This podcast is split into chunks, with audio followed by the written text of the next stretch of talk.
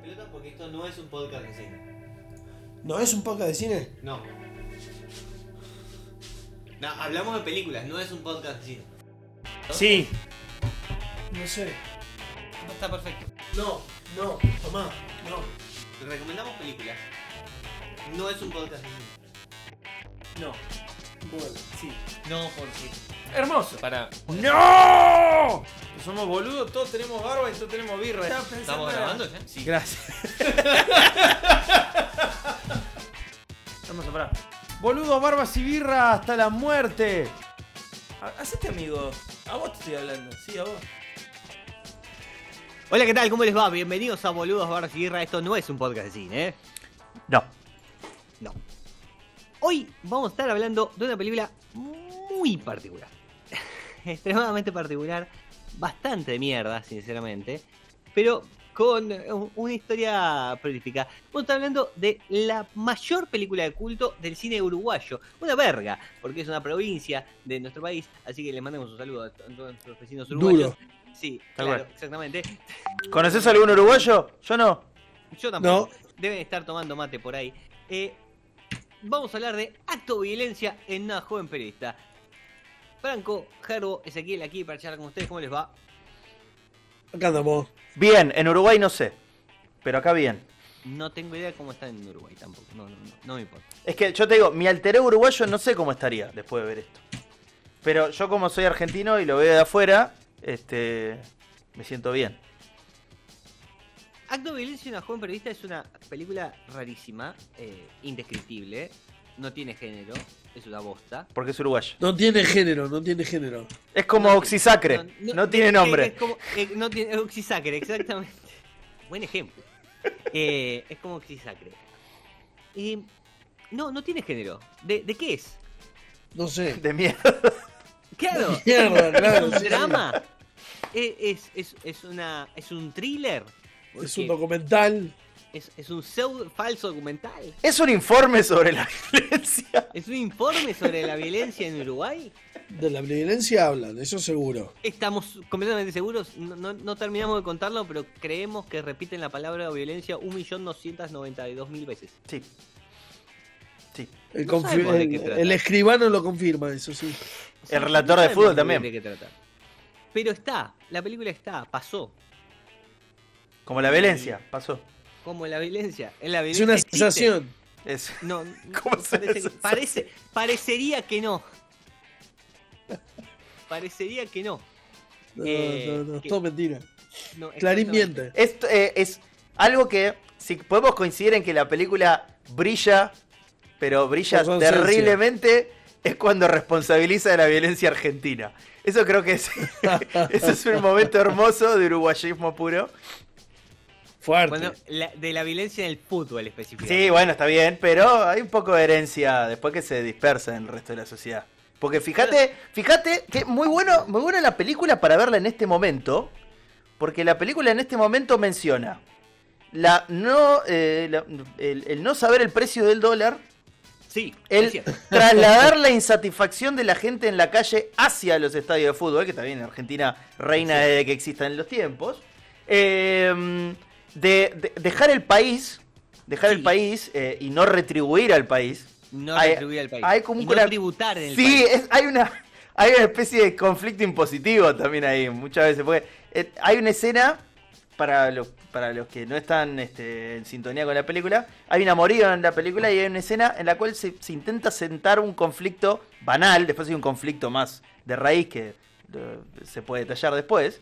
Pero hay un conflicto banal que es muy coyuntural, aparentemente, de fines de los 80 en Uruguay, eh, en el cual se habla casi que de llevarse el conocimiento eh, tributado por el Estado hacia otros países y no retribuirlo en la madre patria. Faltaba el himno de la Unión Soviética y estábamos. ¿De qué trata? Y, y No esto sé, no es, sé. es difícil para hacer una sinopsis violenta, pero a ver si coinciden conmigo. Tratan de una joven periodista que trabaja en radio y está haciendo un informe sobre la violencia que le lleva prácticamente toda la vida. No termina nunca el informe. Digamos. No. No porque... El, pr- el problema lo tiene todos los días y todos los días lo único que habla es sobre violencia en Uruguay. Digamos, que cuánta violencia puede tener, no importa. Eh, y que en el medio conoce a, a un chico, se enamora, pero su mala suerte y su informe sobre la violencia de alguna manera lleva a que él y toda su- la gente que la conoce se muera mientras ella sigue haciendo el informe puto este sobre la violencia. Tal cual. Una cosa así. Tal cual. Y lo, lo- lo más importante de esto es que el del disparador de todo el acto de violencia en una joven periodista, porque vamos a nombrarlo porque al fin y al cabo la película hace, peca todo el tiempo de esto. Es casi como el, el chiste de Peter Griffin en Sí, sí. Lo ¿Cómo dijo, lo en Padre dijo, de lo Familia? dijo, Exacto. En, en Padre de Familia. el disparador. Superman- es Superman 4. El disparador de la película que dura casi hora 50. Dura cuánto? 15 minutos el disparador. Y después es como que se, se- se va y vuelve para los últimos 15 minutos.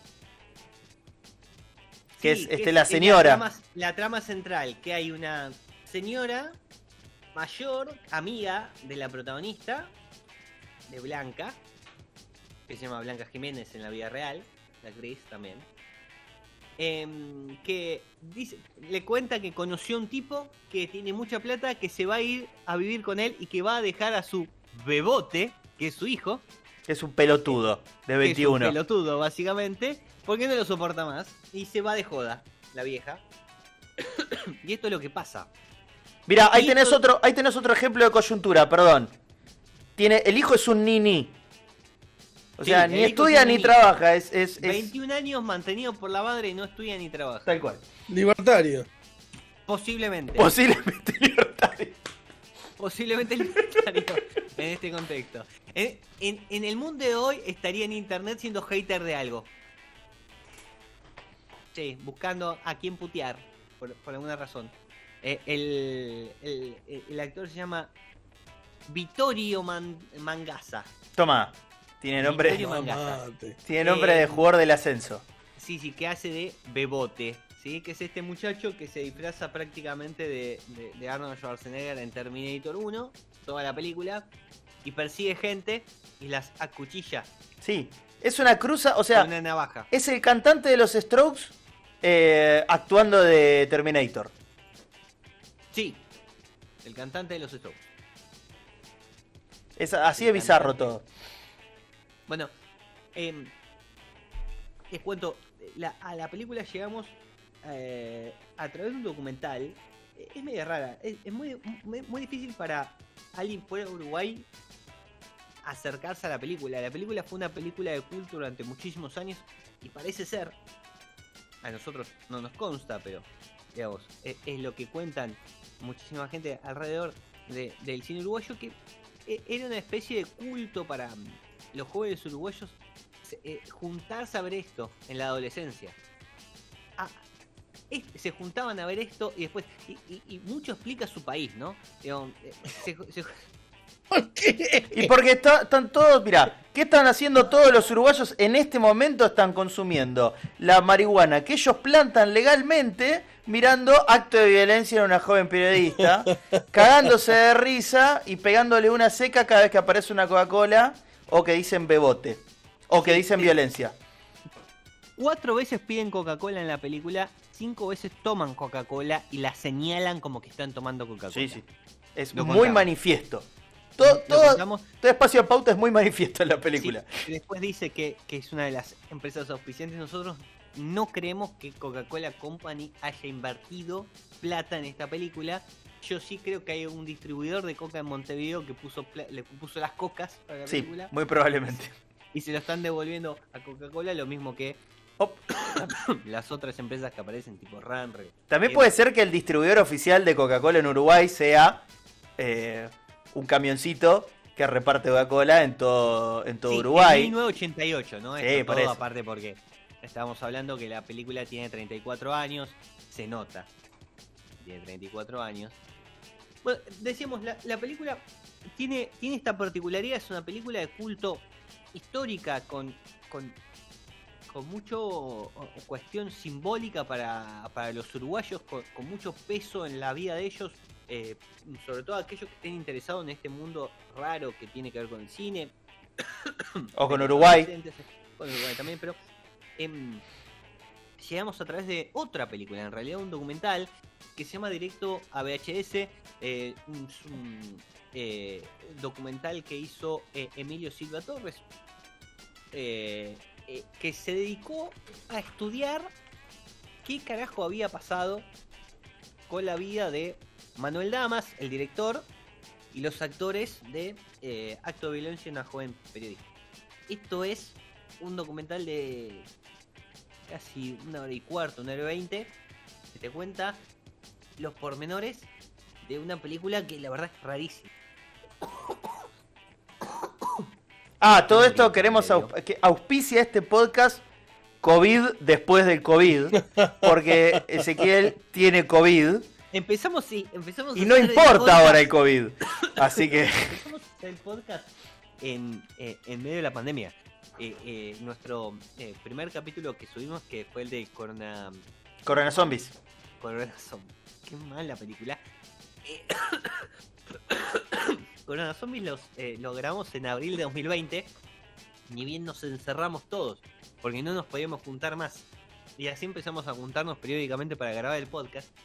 Em, eh, a- ¿Cómo pasa el tiempo? Como No reflejo, nada. tal cual, como reflejo de nuestra virginidad como motus de vida y al mismo tiempo ser mufas, eh, transitamos toda la, la- el grueso de la pandemia sin manifestar nunca síntomas, sin, No, porque no sabemos si los contagiamos, porque está todavía el fantasma de que quizás fuimos asintomáticos. Totalmente. Pero bueno, la manifestación de síntomas, así, ahora. y medio así, y me contagio ahora. ¿me entendés? Toma, toma mate. Ahora sí, toma mate. Bueno, nada, directo para eh, video, se llama la película, eh, directo para VHS, eh, depende cómo la busquen, cómo la encuentren, Straight to Age eh, VHS para buscarla por ahí en, algún- en Torres y los Incas para bajar. Esta- e- este documental de Emilio Silva Torres buenísimo, muy interesante sobre la historia, que detalla un poco más de las cosas. Esta película, insisto, es, como profunda para... mu- Hay un grupo de, de, de, de- de uruguayos en, en una generación que va entre los 50, 45 y los 30 más o menos que veían esto en la adolescencia. Se juntaban a ver esta poronga. ¿me Hay- hay así- razón. Hay, hay políticos de extrema derecha de Uruguay criticando al CONICET de Uruguay por la cantidad de papers que se hicieron sobre esta película. Sí, Para pensar. Exacto, sí, todo eso, todo eso es así. sí. Imagínate que, el, eh, digamos, por alguna razón todo, todo gira alrededor de esta película y alrededor de Manuel Lamas, que es este el director que se le consiguió una película antes y, y esta, grabadas las dos con cámara en mano. Imagínense esto, la película está grabada con una videocámara esa que graba directo a cassette. La que Sí, podía tener tu viejo sí. en tu casa, ¿me entendés? La que Sí. tenía mi tío y yo tengo eh, videos míos de chiquito cantando La Isla Bonita con dos años de Madonna. ¿Por qué? Eh, bueno, Porque sí. por, ¿por qué no? Em, y el tipo filmaba las películas con eso. Em, y desapareció. Desapareció. ¿Cómo no- no desapareció? dejó- no dejó rastros. Nadie más supo nada de Manuel Lamas. Seguro sufrió Ay, un acto de violencia en, en un joven director. No era joven. Este Bueno. es un dato, ¿eh? en un director amateur. no era, no era tan joven. Y ahí es donde empieza todo el rumbo de lo que realmente sí está bueno, a diferencia de la película, que es el documental, que te cuenta todo el proceso de lo cómo reconstruyeron. Hablando con algunos de los actores que llamativamente ninguno quiso hablar a cámara. Es como el monorriel.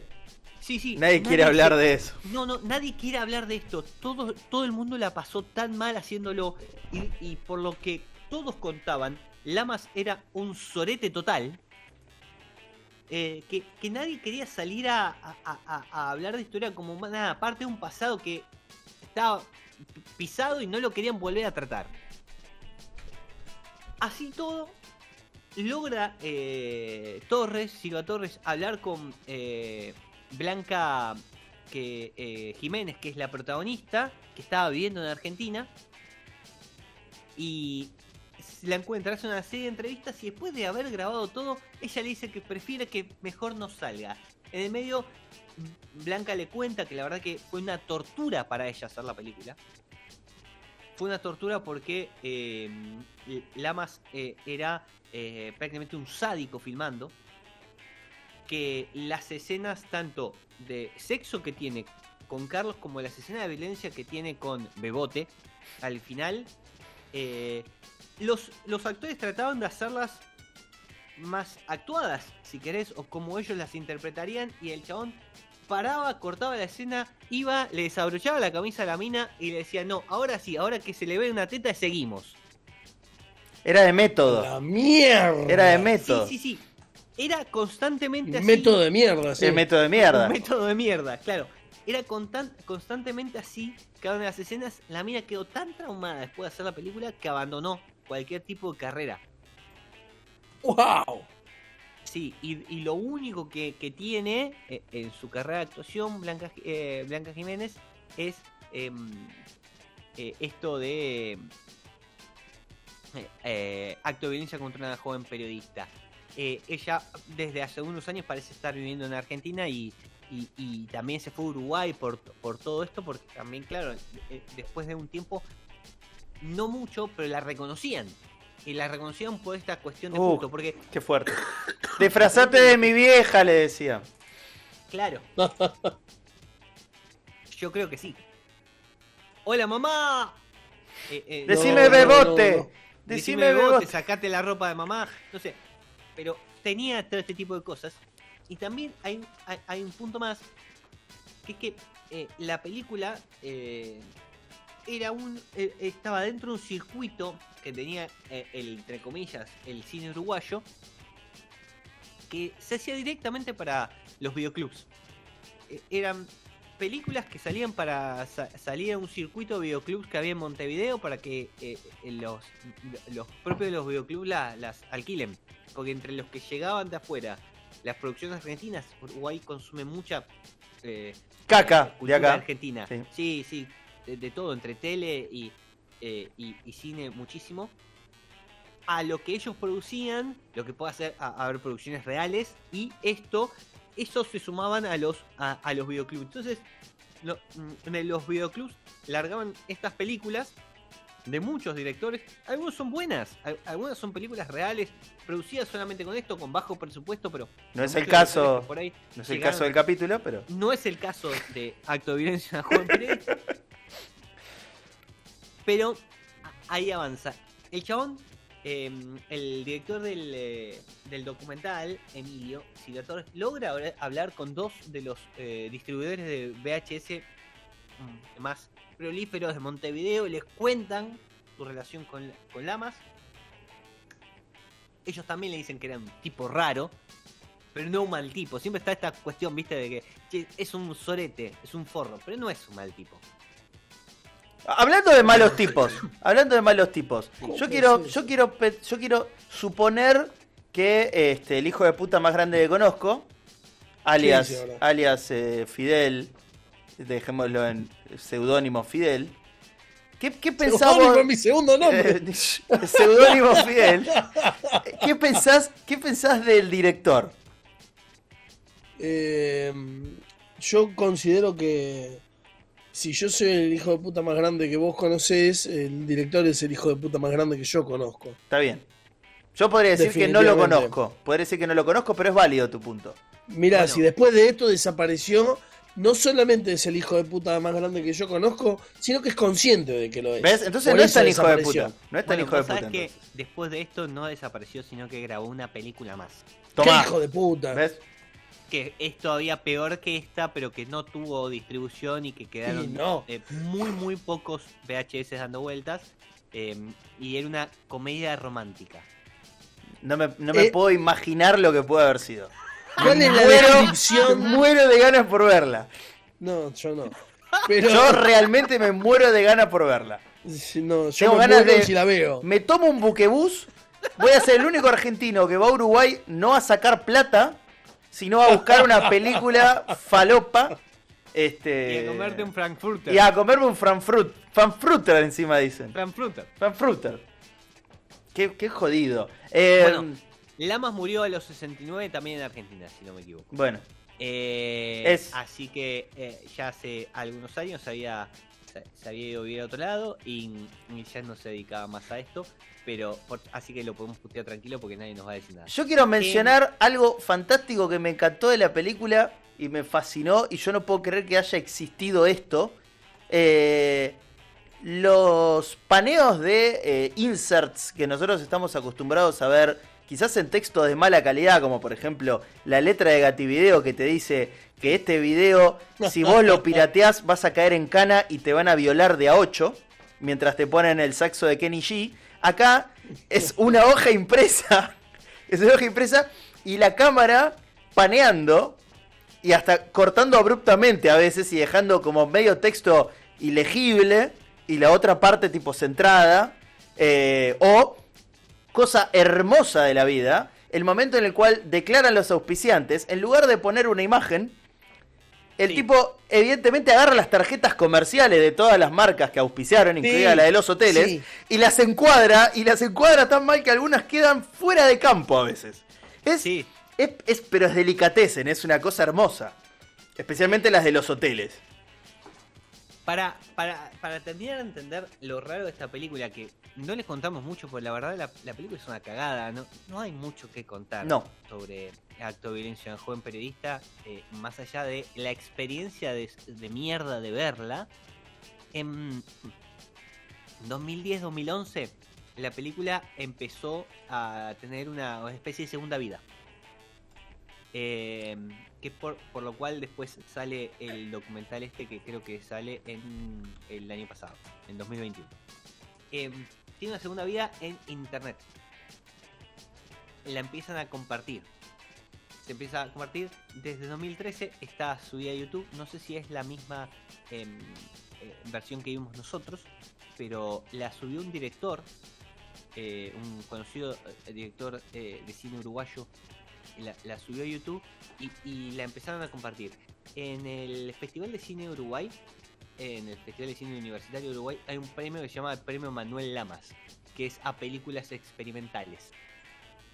Experimentales. ¿Está bien? Claro, le dan, le, dan el crédito de que estaba experimentando. Me encantó. Sí. Esto es como cuando decís es medicinal. No, señor oficial, es medicinal. Sí. Y la película, digamos, pasó las fronteras de Uruguay al punto de que eh, llegó acá a Argentina a través del periodismo especializado. Si la googlean, van a encontrar notas en eh, El País de España en la versión Latinoamérica. Eh, van a encontrar notas en em, eh, espacios eh, o, o sitios especializados como A Sala Llena, eh, que, es, eh, que es argentino, donde hay varios. Y, y de ahí van a encontrar un montón de, de notas que tienen que ver con esta película porque saltó el charco, pasó para como caso de estudio. Es un caso de estudio de todo lo que no hay que hacer en el cine. Es decir, todo lo que pasa es todo lo que está mal y no hay que hacer. Sí, a veces podemos sonar exagerados. La cantidad de callejones sin salida que tiene la película es fenomenal. La cantidad de eh, diálogos que no tienen absoluto sentido en el, en el marco de la película es increíble. O sea, si se puede recortar la película, la película dura 15 minutos, 20 minutos Sí. con toda la furia. Sí, sí, se, Y- se y- recorta lo no esencial Sí, eh, eh, y nos quedamos en el centro de la historia. La periodista, la charla con la madre, la madre con el pibe, el pibe la quiere matar, mata a los dos amigos, la secuestra a ella, 25 minutos. sí, Dura Sí. una hora 50. sí.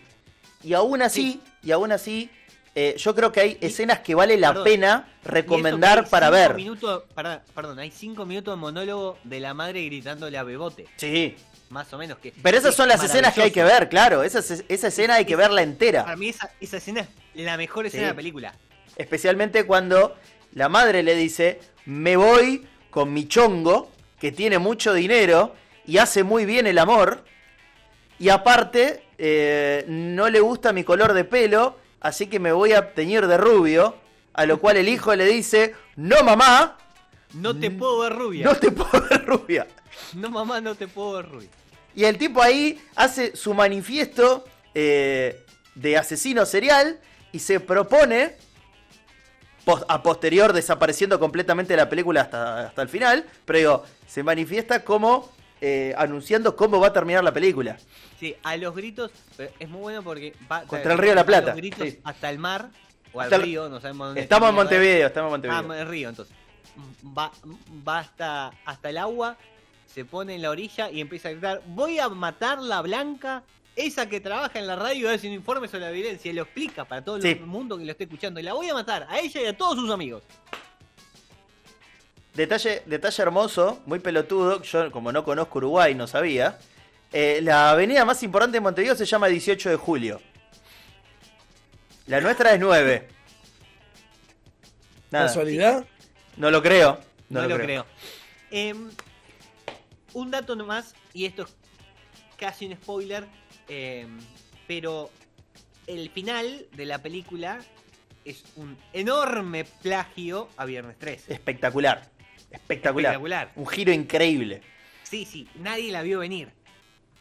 Pero bueno, en el medio nos tenemos que comer un montón de pelotudeces que no tienen nada que ver. Y en- entre esas tres pelotudeces que, o entre tantas pelotudeces que no tienen nada que ver, tres eh, entrevistas que realmente creemos que son entrevistas, hechas para la película.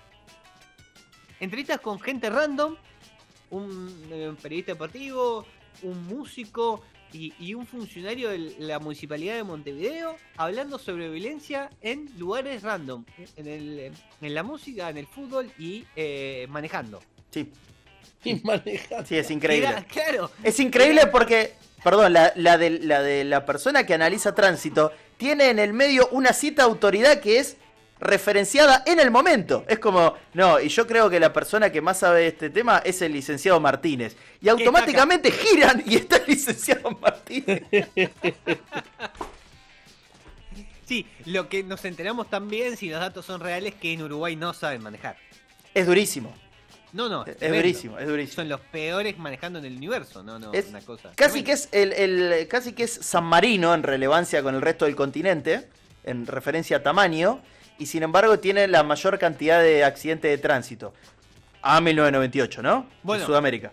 Do- dos datos nomás y, y nos vamos porque no, esto no, no tiene mucho más sentido.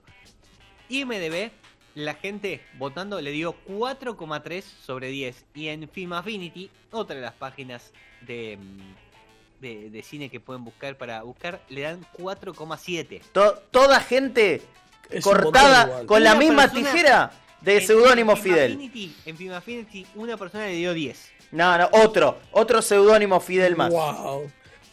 Sobre, yo diría sobre calificadores. Sí, obviamente no está buena la película. No, no, no, si bajo No, no, no. no, Con no. ningún punto de vista. No, no, no, no, no, no. No, no, no, no, no, no está. Acá había una cuestión casi sociológica, ¿no? Eh, Casi patológica de la violencia. Es que literal, es que no, literal no, todos los personajes. Había, había una actividad sociológica de neces- la necesidad de verla, de, de- de participar de este ritual de ver la película. Yo creo igual, qué onda, ¿me yo entendés? creo igual que la película es un ejercicio eh, mental de cómo sería una película si toda la gente que actúa son psicópatas. Porque todas las personas actúan y hablan y, re- y- y lo peor es razonan como psicópatas. Porque todas las, todos los actores de la película, todos, tienen cambios de parecer que son giros de 180 grados en absolutamente lapsos de 5 segundos. O sea, pasan del odio al amor y del amor al odio en eh, tres líneas de diálogo. Y, es increíble lo, lo, forzado y, lo, y el sinsentido que tiene de ir de un, de un lugar al otro. Es tremendo. Sí, no solo hay un problema eh, en cómo está contada la película, ya dijimos, sino que obviamente el, mayor problema de todo es la producción, ¿no? La producción cinematográfica que no existe. Eh, estaba grabada a videocámara, eh, los cortes, los cortes y las transiciones entre escenas son deplorables. Los cortes de música. cosa- Los cortes de Sí, música sí. son increíbles. El- la música corta en seco en cualquier momento. Música que hizo Lamas, igual. Y le destacamos porque a vos te gustó, Fran. A mí me pareció Eh. muy, muy jugada para la película. La, película es, la película es un pedazo de caca y la música está compuesta con eh, eh, son con- pedos, no son Claro, son pedos. Eh, no, pero digo, la música tiene, tiene una batería que va a destiempo como si fuese ya fusión. ¿y ¿viste? ¿Qué, qué onda? Y vos decís, Hay un falso tango en un momento. claro, decís, ¿qué onda? ¿Esto está ritmo? Sí, sí, esto está tempo. Nada más que no, eh, no- no me da la cabeza para entenderlo. Es como cuando vas a ver algo así como Sí, sí.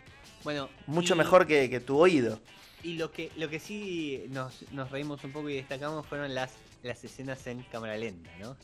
Que son en realidad eh, cortes de cortes de la película, cortes de, de- de la grabación y son como fotos. Son literalmente... una al lado de la otra. Son literalmente ese joystick berreta que te comprabas para la Sega, que tenía un botón que se llamaba slow, y vos cuando lo apretabas lo único que hacía era poner pausa y sacar pausa.